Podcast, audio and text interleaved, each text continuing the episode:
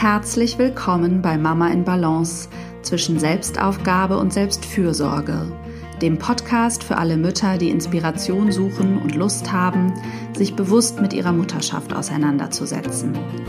Ich bin Hanna Drexler.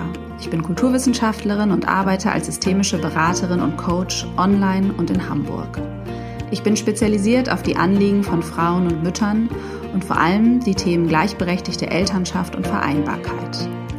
Als Mama von zwei Söhnen lebe ich zusammen mit meinem Mann von Beginn unserer Elternschaft an ein 50-50-Modell. Das heißt, wir teilen uns Erwerbs-, Haus- und Care-Arbeit zu gleichen Teilen auf.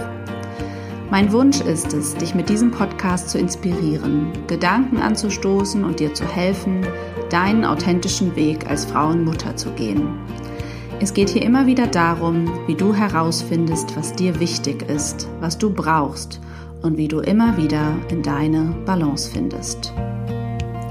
Hallo und herzlich willkommen zur neuen Podcast-Folge, in der es um das Thema beruflichen Selbstwert bei Müttern geht.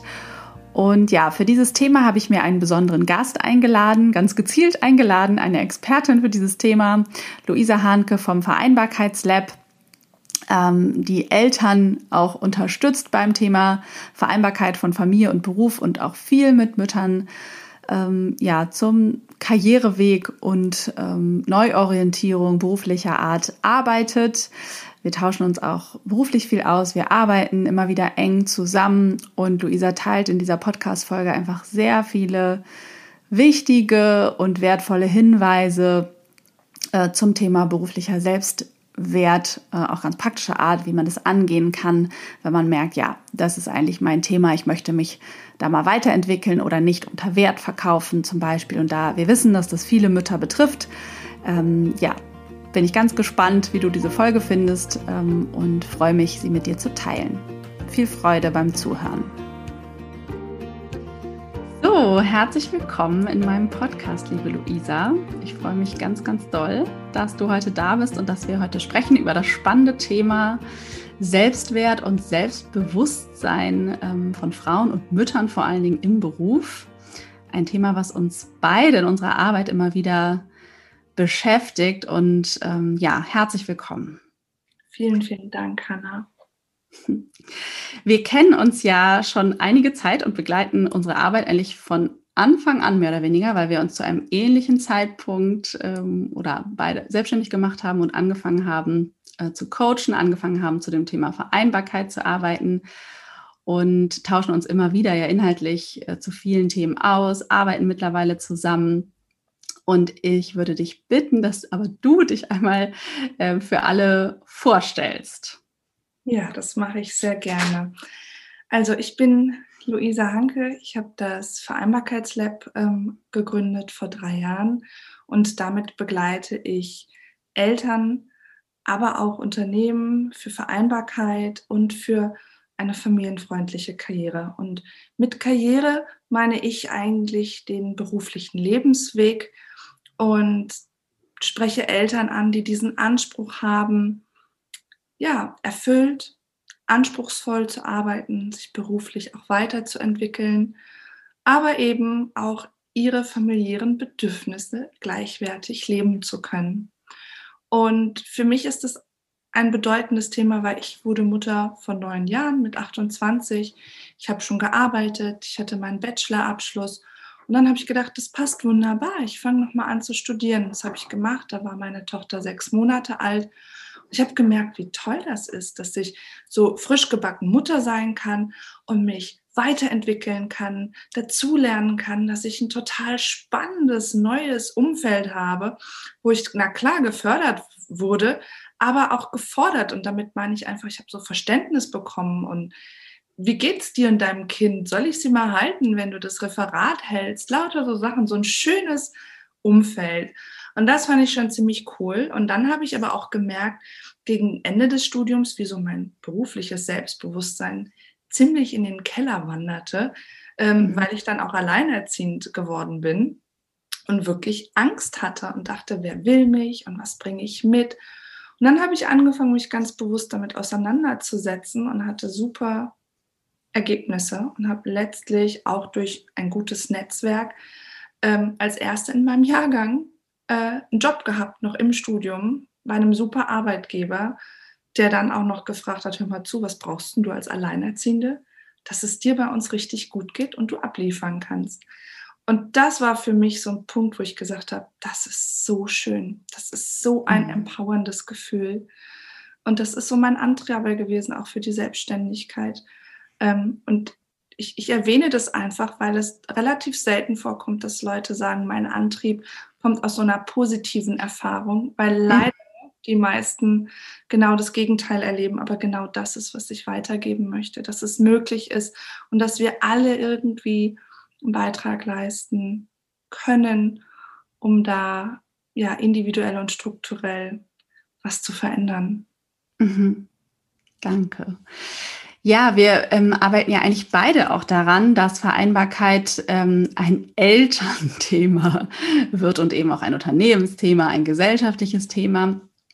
Und eben raus oder weg davon kommt, äh, nur ein Mütterthema zu sein, wie es ja ja immer noch hauptsächlich eigentlich so im öffentlichen Diskurs behandelt wird. Und auch wie Mütter es selber sich auch als Thema nehmen, ja oft oder Frauen es sich praktisch nehmen mit dem Mutterwerden, sich verantwortlich fühlen für die Vereinbarkeit von Familie und Beruf. Welche Rolle würdest du sagen, spielt der Beruf oder die berufliche Erfüllung vor allen Dingen im Kontext auch von Vereinbarkeit und dem, dass Vereinbarkeit mehr ein Elternthema wird als nur ein Mütterthema? Ich glaube, dass es eine ganz wesentliche Rolle spielt, weil einmal hat ja die berufliche Erfüllung wirklich auch sehr viel damit zu tun, wie sehen wir uns selbst im beruflichen Kontext, was mhm. ist unser Selbstbild und was ist unser Selbstwert. Ähm, einmal wirklich, welchen Wert wir uns beruflich selbst geben, über die Arbeit, die wir tätigen, über die Leistung, die wir bringen, ähm, aber auch was meine Werte im beruflichen Kontext sind. Ähm, und das hat natürlich sehr, sehr viel mit Bewusstsein zu tun und wirklich die innere Welt sehr bewusst wahrzunehmen und auch wahrzunehmen, wie stark die äußere Welt im beruflichen Kontext, die Beziehungen, die dort geknüpft werden, aber auch gesellschaftliche Bilder, die auf uns wirken, wie stark das präsent ist. Und wirklich das Innere zu stärken, das eigene zu stärken und sich von dem Äußeren nicht unbedingt abzugrenzen, aber das ganz bewusst mhm. zu reflektieren. Und ähm, weil das letztlich ja ähm, uns ermöglicht, entweder einen ganz klaren Standpunkt zu vertreten. Ich weiß, was mir wichtig ist beruflich. Ähm, ich weiß, ähm, was ich wert bin und was ich einmal ähm, bei meinem Arbeitgeber beispielsweise einfordern möchte, verhandeln möchte. Ähm, und mir ist auch bewusst, ähm, wie sich meine berufliche Erfüllung auf mich persönlich auswirkt und was das für mich als Mutter mhm. bedeutet, mhm. ja, oder als Vater, ähm, weil das schon auch miteinander in Verbindung steht. Insofern mhm. total sehr komplex, merke ich. Absolut, stimmt. Mhm. Unglaublich wichtig. Ja, ja, wo du das sagst, habe ich auch gerade gedacht, ähm, ist es aus meiner Erfahrung auch so, dass einfach es eine Wechselbeziehung gibt zwischen dem Selbstbild als Mutter und dem Selbstbild als arbeitende Frau und der, also dem Selbstbild oder dem Beruf als Teil des Selbstbildes. Ne? Also, dass das einfach nicht untereinander richtig zu denken ist und sich irgendwie bedingt. Ne? Welchen Stellenwert, wie du gesagt hast, hat ein Beruf überhaupt in meinem Leben? Und was für, was für eine Mutter bin ich oder möchte ich sein? Ne? Und, und wie be bewerte ich das auch miteinander? Habe ich interessanterweise mit meiner Mutter drüber gesprochen in, äh, in einer vergangenen Podcast-Folge. Das ist mir da nochmal sehr bewusst geworden, dass das hat sie sehr deutlich gesagt, dass für sie immer Beruf ein absolut großer Teil ihrer selbst einfach war. Und klar war das etwas, wo sie ganz viel Energie rauszieht. Und das Muttersein ist auch ein wunderbares Feld, aber es ist nicht das, was ihr Leben komplett ausfüllt. Und sich darüber bewusst zu sein, ne, genau, in welchem Verhältnis möchte ich das gestalten, Das ist wirklich ein ähm, ja, ganz wesentlicher Punkt. Das glaube ich auch. Ja. Und mh, mm, du arbeitest ja mit vielen Frauen auch zu diesem Thema. Oder wir stellen ja beide fest, dass das ein Thema ist, wo, ja, was mehr ein Frauenthema ist, einfach als ein Vaterthema oder äh, Männerthema. Ähm, genau. Und das macht ja auch historisch total Sinn. Also ich meine, das können wir uns ja auch erklären. Das hat was mit Rollenbildern zu tun und auch damit, dass einfach ja, der Stellenwert von Frauen im beruflichen Kontext sehr gering äh, war und sich immer noch eigentlich aufbaut. Ne? Also wir arbeiten ja immer noch an Gleichstellung und überhaupt äh, öffentlicher Repräsentation von Frauen. Solange wir da nicht sind, ist das ja auch ganz klar, dass Frauen einfach Vorbilder fehlen oft ähm, und durch diese kollektive Prägung da einfach Zweifel bestehen. Ähm, was würdest du sagen, wenn, also was ist so der erste Schritt, wenn man feststellt, also wenn man das ja merkt, ne? ich habe da einen geringen beruflichen Selbstwert, ich bin mir unsicher, ähm, vielleicht auch nicht nur eben, wie viel Anteil der Beruf jetzt in meinem Leben ausfüllen soll als Mutter, sondern vor allen Dingen, ich merke, ich fordere vielleicht nicht das, was ich fordern will, ich gehe nicht den nächsten Schritt, ich habe einfach viele Zweifel und Ängste. Was ist so das, womit es meistens losgeht in dieser Auseinandersetzung aus deiner Erfahrung? Oder was wäre ein Einstiegs Thema oder Bereich? Hm.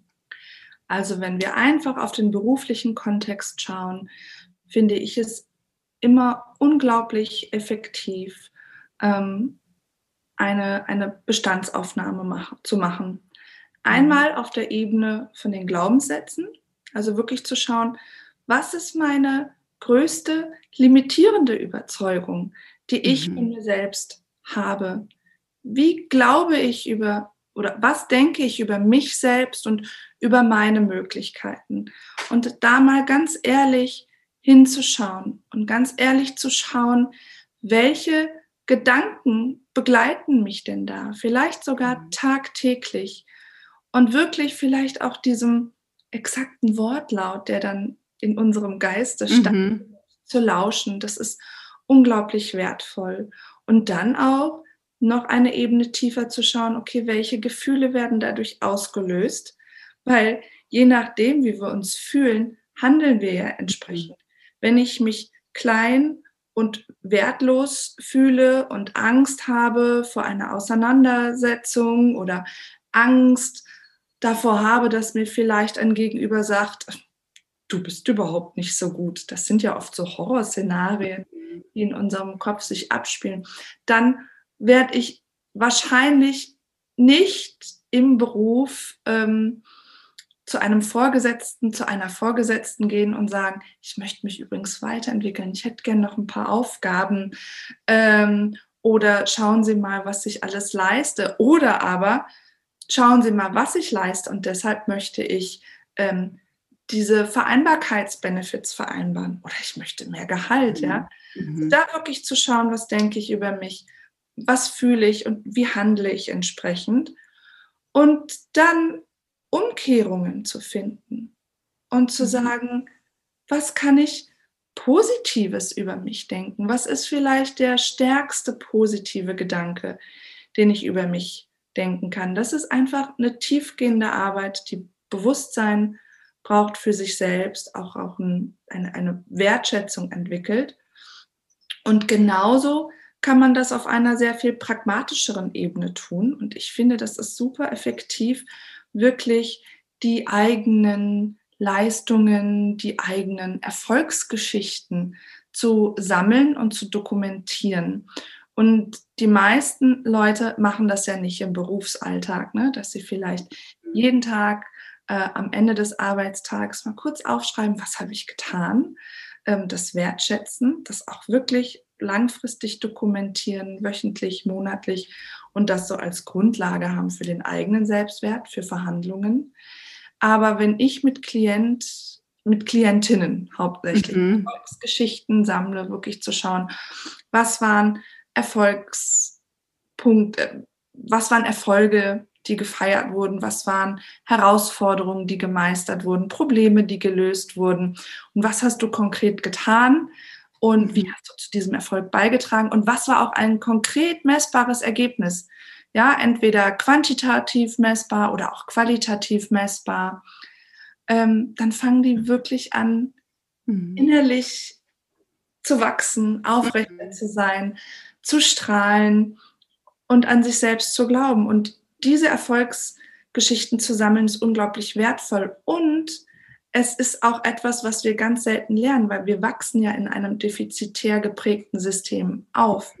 Und es wird ja in der Schule schon beigebracht, ähm, zu schauen, wie wir die Dreien, Vieren, Fünfen und Sechsten verbessern können und nicht, warum hat das Kind fast wie von allein eine Eins? Ja. Also warum begeistert sich das so für etwas, ne?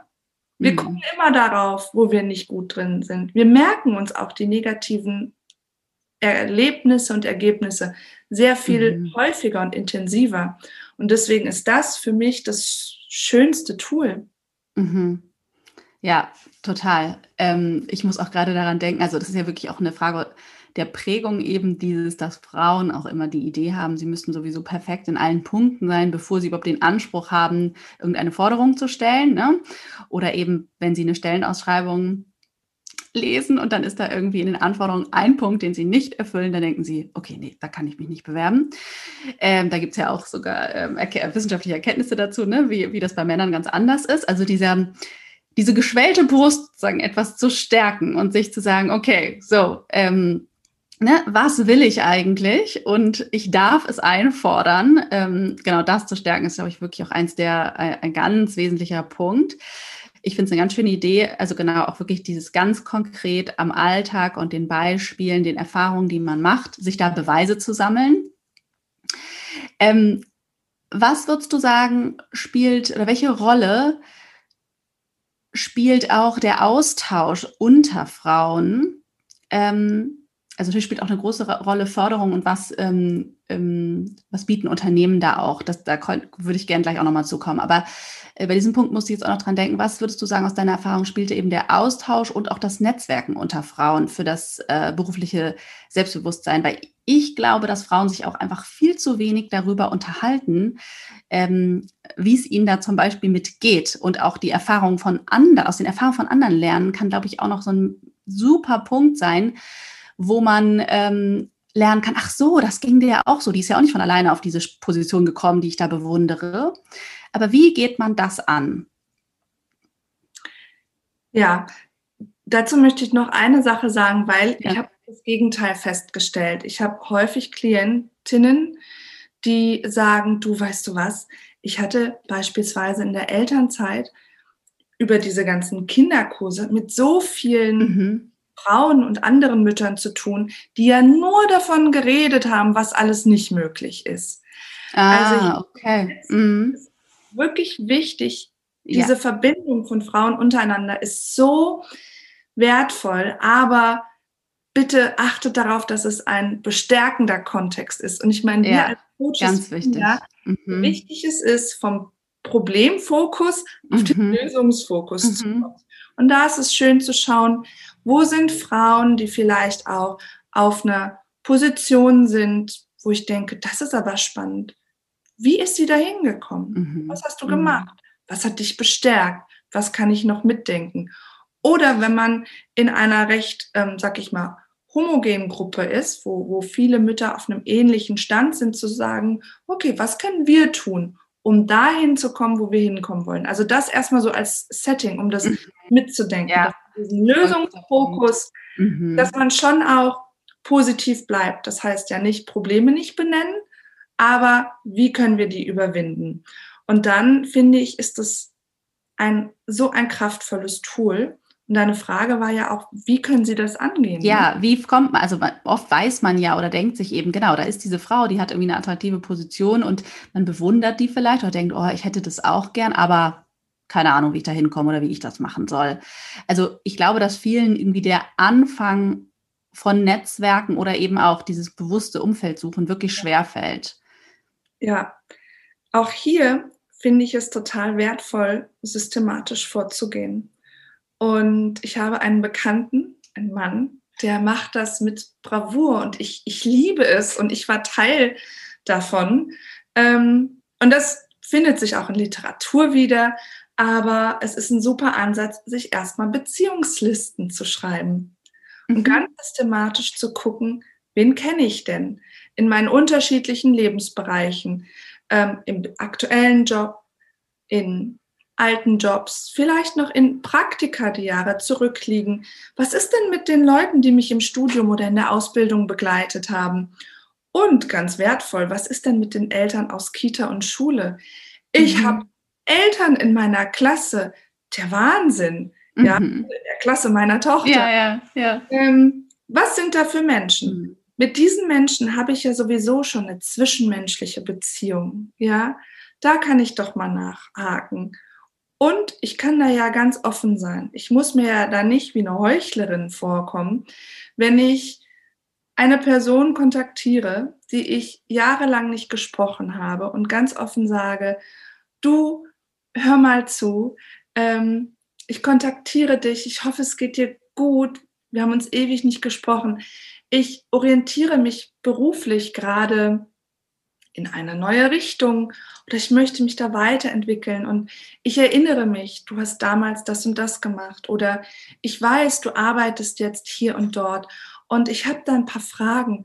Hast du mal Zeit und Lust, mhm. ein paar Minuten mit mir zu sprechen? Ist doch total legitim, ja?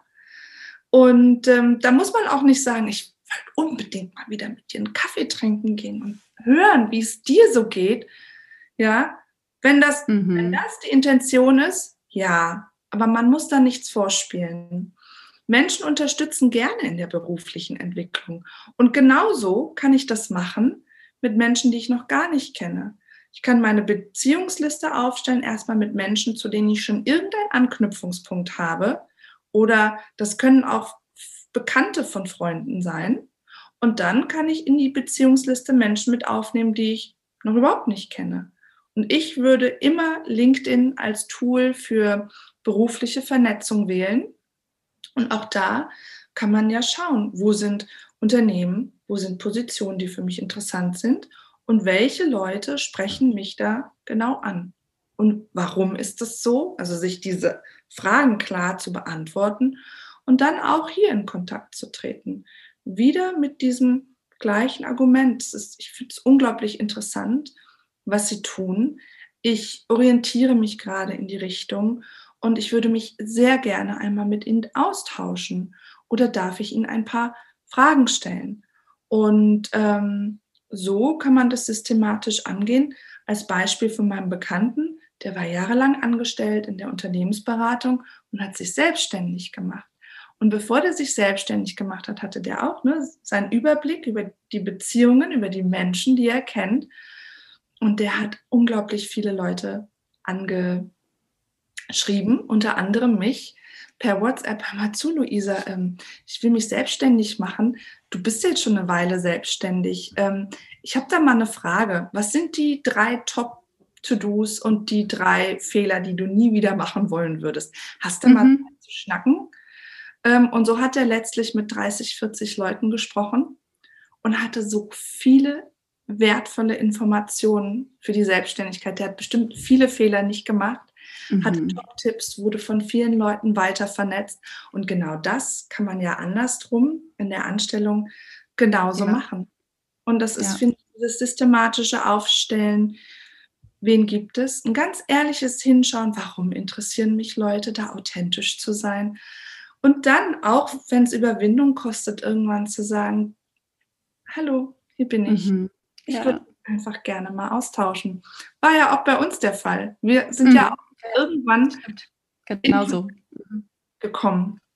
Ja, Genau, und man weiß eben auch nie, was sich daraus ergibt. Also äh, ich kenne es auch aus eigener Erfahrung. Natürlich gibt es Kontakte, die, da ist ziemlich schnell klar, das ist jetzt eigentlich doch gar nicht so interessant, wie ich dachte. Oder die, wir sind nicht auf einer Ebene. Ja, ist okay.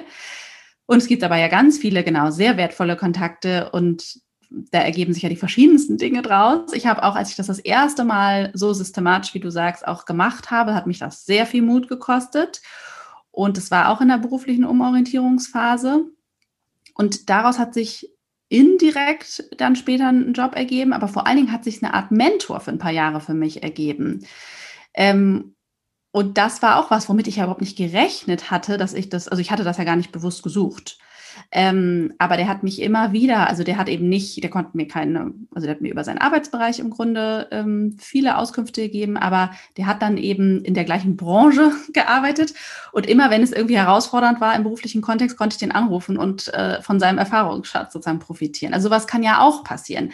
Also ich glaube, was daran eigentlich auch, wird mir auch gerade nochmal bewusst, so schön ist, ist ja, das stärkt ja auch den Selbstwert immer natürlich in Kontakt mit Menschen zu gehen, sich da eben zu zeigen, darüber ja auch ein Feedback zu bekommen, direkt oder indirekt und zu sehen, ah ja, ich kann da was bewirken, ne? also indem ich ähm, mich traue, rauszugehen und eine Frage zu stellen, kommen sogar auch Dinge, also auf mich zu und ich mache die Erfahrung, Menschen, wie du sagst, geben gerne und profitieren ja auch von einem selbst. Auch das ist wieder selbstwertstärkend eigentlich, äh, ne? dieses, dass man dann ja auch selber was weitergeben kann, was diese Personen vielleicht auch brauchen. Also es ist ja auch ein Geben und Nehmen. Das finde ich auch nochmal einen wichtigen Punkt eigentlich beim Thema Selbstwert. Ne? Ja. Dass man eben nicht nur denkt, ich brauche, also ich will was von den anderen, sondern ich kann ja auch was geben, mir das nochmal bewusst zu machen. Ja. Ja. ja. Und ja, Entschuldigung. Du. Häufig ist das der Grund, das zu initiieren, ne? zu sagen, ich möchte etwas von jemandem. Und ja. das ist vollkommen in Ordnung. Diese Beziehung kann sich wandeln, wie du gesagt hast.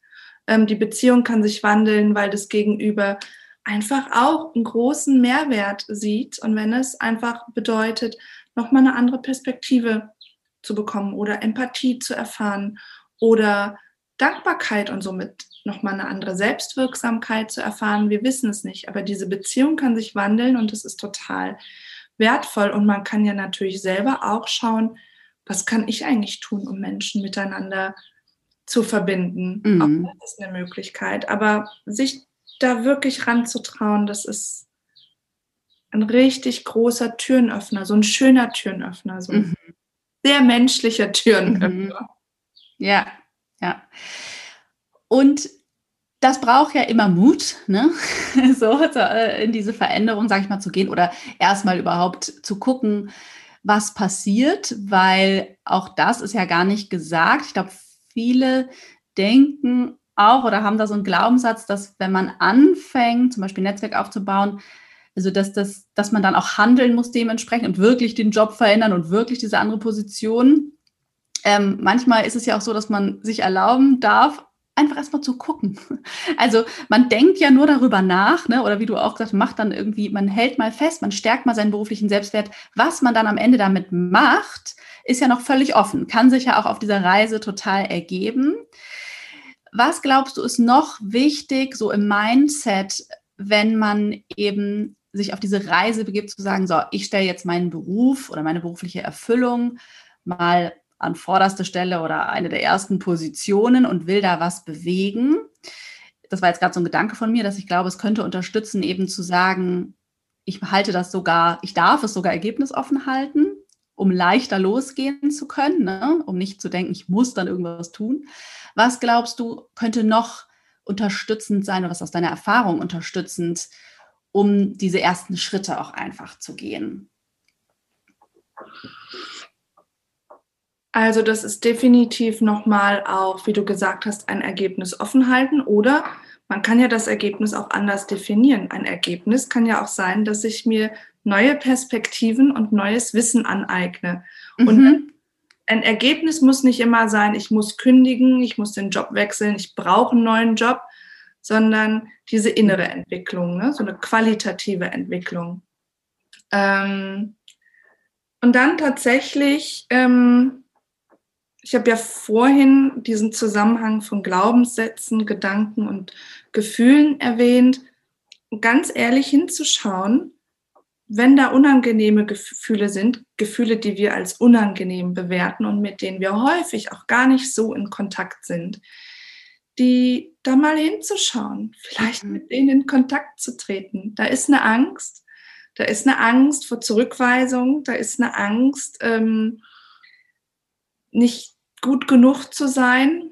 Das ist okay, mal mit dieser Angst in Kontakt zu treten und dann und das dann trotzdem zu tun. Und ähm, also mich begleiten da seit Jahren zwei Sätze und ich habe es gar nicht so mit so Sprichworten, aber diese zwei Sätze haben mich durch so viele Momente getragen, wo ich gedacht habe, nee, ich, ich kann das nicht, ich, ich, ich will das vielleicht auch gar nicht.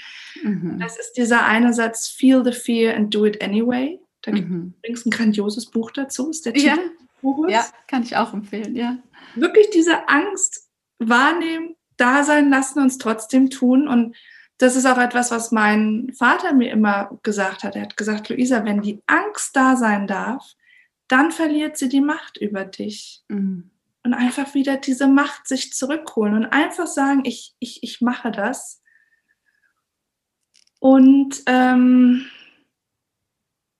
weil es ja auch um das Muttersein geht, ähm, wirklich mal ganz genau hinschauen. Ähm, wir sind ja sehr binär geprägt. Es gibt ja immer zwei Seiten von einer Sache. Das ist ja das Dilemma von so vielem. Mhm. Und ich habe festgestellt in den Coachings, dass häufig die berufliche Entwicklung bei Müttern binär gegenübergestellt ist zu dem Bild als Mutter. Also je mehr ich mich beruflich entwickle, desto weniger stehe ich sozusagen als Mutter zur Verfügung. Mhm. Dann wirklich mal ganz ehrlich zu sagen, zu fragen, ähm, muss ich als Mutter permanent zur Verfügung stehen? Ist das wirklich die Grundlage für das Glück meiner Kinder? Will ich das wirklich? Wenn ich das will, wenn das mein tiefstes Bedürfnis ist und ich der Überzeugung bin, dass die einzige Möglichkeit, die besteht, dass meine Kinder irgendwie gesund groß werden und glückliche Menschen sind, darin liegt, dass ich beruflich komplett zurückstecke, dann ist das in Ordnung.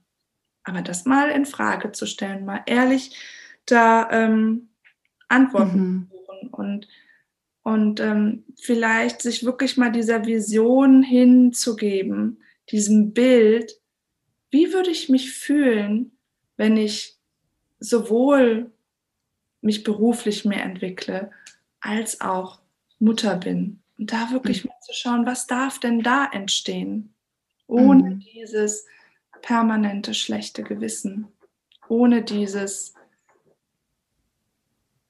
ja, ohne dieses Gegenüberstellen, sondern mhm. miteinander. Mhm. Ja, ganz wichtiger Punkt. Und was ich noch spannend fände, auch aus deiner Erfahrung, was denkst du oder was weißt du, können auch Unternehmen tun, um den Selbstwert von Müttern zu stärken, beziehungsweise was kann man einfordern im Unternehmenskontext? Jetzt haben wir ja über sozusagen individuelle Strategien letztendlich gesprochen, was man selber tun kann. Ähm, unabhängig davon, ob ich jetzt weiß, was mein Unternehmen da vielleicht bietet, ist ja auch die Frage, was kann ich vielleicht, wie gesagt, mal ähm, mit einer Chefin, einem Chef äh, der Personalabteilung oder so besprechen, um ja, mich da weiterzuentwickeln, Feedback zu holen und so weiter. Was sind da eigentlich Möglichkeiten? Einfach mal als Inspiration. Also generell finde ich, ist die Grundlage für jede Verhandlung, ob es ähm, über eine bessere Struktur für Vereinbarkeit geht, Vereinbarkeitsbenefits, Weiterbildungsmöglichkeiten, Gehaltsverhandlungen. Die Grundlage davon ist ja immer über die eigene Leistung zu sprechen. Ne? Mhm. Da sind wir wieder bei dem Dokumentieren der Leistung, bei diesem Bewusstsein, was mache ich, was sind meine Aufgaben, was sind meine Tätigkeiten, was waren Erfolge. Das ist die Grundlage. Und da erstmal einen Konsens zu, zu schaffen, mhm. das ist ja auch die Strategie vom Vertrieb und Verkauf. Du schaffst einen Konsens, dass dein Gegenüber möglichst häufig Ja sagt. Ja, ähm, ich möchte mal aufzeigen, ähm, wie ich mich im letzten Jahr entwickelt habe, vielleicht welche Projekte ich erfolgreich abgeschlossen habe, da auch immer ein Ergebnis, welche neuen Kunden ich ähm, gewonnen habe, ähm, vielleicht wie die Kundenzufriedenheit war, welche neuen Aufgaben ich ähm, übernommen habe und so weiter. Und dann, was war denn hier sozusagen summa summarum ähm, was das Unternehmen gespart oder gewonnen hat. Ne? Das darf man ja wirklich so mal aufzeigen und dann mhm. zu sagen, ich finde, dass meine aktuelle Situation nicht so dieser Leistung entspricht und ich möchte da gerne mich beruflich weiterentwickeln und zum Beispiel eine, ähm, eine Weiterbildung oder ich möchte eine, mein Gehalt um 10% erhöhen oder so. Oder aber auch zu sagen, also Sie sehen ja, wie, wie effizient und erfolgreich ich arbeite und um hier langfristig neue Ziele zu verfolgen, oder die kann man ja auch konkret benennen, ähm, brauche ich noch mehr Unterstützung für die Vereinbarkeit. Ja, und dann kann man mhm. ja, sagen, was so das Bedürfnis ist, dass man sagt, okay, also es geht vielleicht explizit um die Flexibilität der Arbeitszeit oder vom Arbeitsort und zu sagen, ich habe festgestellt, ich kann noch effizienter arbeiten, wenn ich ähm, zwei Tage in der Woche im Homeoffice arbeite, wenn Homeoffice wirklich Homeoffice und nicht auch noch Kinderbetreuung betont. Aber gehen wir mal ja. ähm, aus, dass diese Situation irgendwann mal wieder normal ist. Ne, man, man betont die eigene Leistung, man ähm, betont die eigene positive Arbeitsweise, man ist vorausschauend, was sind da Ziele und um die bestmöglich zu verfolgen, möchte ich hier noch so ein paar Schräubchen drehen. Und ja. das wäre erstmal so der allgemeine Rahmen. Was kann man verhandeln? Das ist natürlich so eine Sache, ähm, was braucht man? Ne? Ist es die Arbeitszeitflexibilität? Sollen es weniger Stunden sein? Auch hier ist ganz klar, die, das Gegenüber ist meist erstmal in Schockstarre. Lass dein Gegenüber in Schockstarre sein, das ist vollkommen in Ordnung. Mach dir bewusst, was der Mehrwert davon ist. Wenn ich ähm, weiß, dass ich effizient arbeiten kann und diese Erfolge bringe und ich sage, ich will jetzt reduzieren auf 30 Stunden, dann weiß ich auch, dass ich viel erholter ähm, wieder zur Arbeit komme, dass ich ähm, sehr viel produktiver bin, ähm, dass ich sehr viel kreativer bin, dass ich innovativer bin, dass ich gelassener bin, dass ich nochmal einen positiveren Beitrag für das Team ähm, leisten kann, dass ich weniger Kranktage habe und so weiter. All das schlägt sich ja in Kosten nieder. Also ich kann hier besten Gewissens dieses Angebot meinem Gegenüber machen und immer sagen, keine Sorge, Sie werden da Kosten sparen. Mhm. Also da so serviceorientiert zu denken und sonst zu schauen, was brauche ich noch? Ähm, brauche ich Unterstützung bei ähm, Krippen- oder Kita-Suche oder bei der Kostenübernahme? Das könnte eine Alternative zur Gehaltserhöhung sein. Möchte ich eben eine Fort- und Weiterbildung auch konkret aufzeigen, was für eine Weiterbildung möchte ich, welches Ziel verfolge ich, wie passt es zu meinen aktuellen Kompetenzen. Ähm, oder auch anzusprechen, merke ich, mir wird das mit dieser Belastung, mit dieser Mehrfachbelastung durch Haus- und Care-Arbeit einfach zu viel. Und ich weiß, ne, es gibt diesen Mental Load und ich weiß nicht, wie soll ich das angehen, auch zu sagen, ich weiß, ich kann mich beruflich noch sehr viel mehr einbringen, ähm, wenn ich das aufgeteilt habe. Ich brauche hier professionelle Unterstützung. Ne? Ähm, mhm. Welche Unterstützung bieten Sie mir an? Wo gibt es da Coachings oder wo gibt es da mal einen Vortrag? Könnten Sie das intern mal mhm. veranlassen, buchen oder so? Das sind alles Möglichkeiten, das braucht auch ein Bewusstsein und dann gepaart mit diesem Selbstbewusstsein, was ich alles mitbringe, ein serviceorientiertes Denken, schöne Angebote machen. Und wenn dann immer noch ein Nein kommt, dann kann man immer noch sagen, okay, was muss passieren, mhm. damit ich ja. vielleicht einen Zeitpunkt nenne in einem halben Jahr oder in einem Jahr äh, diese Maßnahme bekomme, diese Weiterbildung bekomme, mehr Gehalt bekomme. Was muss passieren? Mhm. Also ja. auch das ans Gegenüber abzugeben. Ja, ja, ich finde nämlich auch, dass es nochmal gut ist, alle zu erinnern, dass selbst wenn man eben in einem Kontext, Organisation, Unternehmen, wie auch immer arbeitet, das eben nicht von alleine einen permanent fördert und irgendwie verschiedene Programme hat und ne, das gibt es ja alles. Wenn das aber nicht so ist, dass man eben auch selbst dafür sorgt oder sich dafür einsetzt, da auch weiter gefördert und begleitet zu werden, weil das sonst ja auch diesen Selbstwert total schwächt. Ne? Wenn man irgendwie sozusagen einfach so ein bisschen das Gefühl hat, ich sitze hier und mache meine Arbeit und niemand interessiert sich dafür, ähm, dass man es auch einfach einfordert. Ja, also danke für diese vielen Tipps. Ich glaube, es ist äh, sehr wertvoll.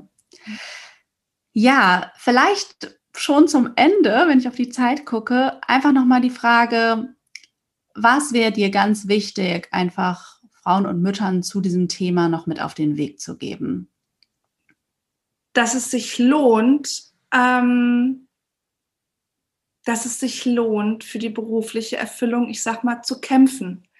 Mhm. Und zu kämpfen tatsächlich aber mit einer wohlwollenden, liebevollen Haltung dass selbst wenn ähm, im beruflichen Kontext, wir erfahren so viel Diskriminierung, mhm. es nicht persönlich nehmen, sich Support holen, ja, auch durch Anwälte oder andere Fachkräfte, auch wie Coachings, da wirklich zu investieren und trotzdem immer wieder aufzuzeigen, was man mitbringt und was man möchte.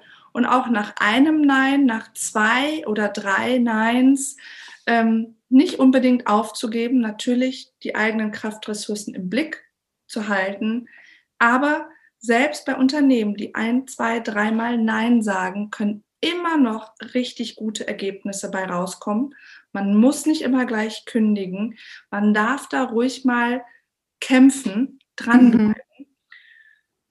Und ich finde es trotzdem hilfreich, da nicht so verbittert zu sein, weil wir sind alle Teil des Systems. Und auch wenn mein Gegenüber sich diskriminierend verhält und ich denke, du Arschloch, Entschuldigung, zu verstehen, dass auch diese Person Teil des Systems ist und wieder in die Lösung zu gehen und zu gucken, was kann ich tun, um trotzdem mein Ziel zu erreichen auch wenn diese Person mir gerade Steine in den Weg rollt, gibt es intern Möglichkeiten, mir Support zu holen. Was ist mit dem Betriebsrat? Ja, was ist mit anderen Leuten aus anderen Abteilungen? Und hier kommt wieder das Netzwerk äh, ins Spiel. Wir dürfen nicht von einer Person abhängig sein. Ne? Das sind diese Seilschaften. Und wenn wir wie durch ein Seil verbunden sind, wenn das geschnitten wird, dann war es das. Mhm. Zu schauen, wo sind Menschen, die mich weiterbringen.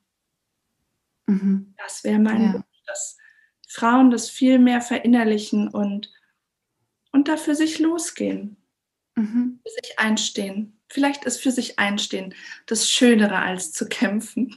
Ja, losgehen und für sich einstehen, das, sind doch, ja. das ist ein schöner Appell. Ja, ich danke dir ganz herzlich für dieses Gespräch. Ähm, alle, die mehr von dir erfahren wollen, ähm, wo können sie dich finden? Das Vereinbarkeitslab hat ja verschiedenste Angebote. Du machst Einzelcoachings, du machst tolle Veranstaltungen, du bietest auch ein Gruppencoaching zum Thema Karriereweg äh, für Eltern. Willst du dazu noch kurz was sagen? Und ich verlinke das natürlich alles in den Show Notes. Ja, also über die Webseite entweder www.vereinbarkeitslab.de oder so wie auch du hauptsächlich auf Insta, auch auf LinkedIn, da als Luisa Hanke und auf Instagram als Vereinbarkeitslab. Da bin ich meist zu finden. Super. Ja, ich tue das, wie gesagt, die ganzen Links auch zu den nächsten Veranstaltungen ähm, und deinen Online-Angeboten in die Show Notes. Also wer sich weiter informieren will, bitte da gucken. Und ja, ich danke dir für das schöne Gespräch und all die bereichernde Zusammenarbeit. Danke. Danke auch dir für immer die schönen Anregungen und Impulse. einfach wunderschön. Ja, das war das schöne Gespräch mit Luisa Hahnke. Alle Infos zum Vereinbarkeitslab und Luisas Angeboten findet ihr in den Show Notes. Ähm, teilt gerne wo ihr diese Folge hört bei Instagram oder teilt sie als Empfehlung, teilt sie gerne mit anderen Müttern, die ihr kennt, ähm, gebt diesem Podcast eine Bewertung bei iTunes, ähm, dann schafft er etwas mehr Reichweite und andere Mütter werden ihn finden und damit unterstützt du meine Arbeit und ähm, ja, das viele Herzblut, das in diese Folgen fließt. Wenn dich das Thema beruflicher Selbstwert auch gerade beschäftigt, kannst du auch noch in die Folge 13 reinhören. Da geht es darum, du kannst Mutter und beruflich äh, erfüllt sein. Um, dazu gibt es da einen Impuls. Am 22. Mai startet zudem wieder der nächste Mama im Berufskurs, wo ich Mütter darin begleite in einer Gruppe, sich mit ihren beruflichen Zielen zu beschäftigen und Klarheit darüber zu finden, wo es für sie als nächstes hingeht. Aber natürlich geht es auch erstmal darum, was kann ich, was bringe ich mit, ähm, ja, was entspricht mir, was für Rahmenbedingungen brauche ich, um Vereinbarkeit von Familie und Beruf gelingend leben zu können. Schau dir das gerne an. Du findest alle Infos auf meiner Website hannadrexler.de ähm, unter Online-Angebote und da Mama im Beruf. Ich ähm, ja, freue mich, an den verschiedensten Stellen von dir zu hören und wünsche dir eine ganz, ganz schöne Woche.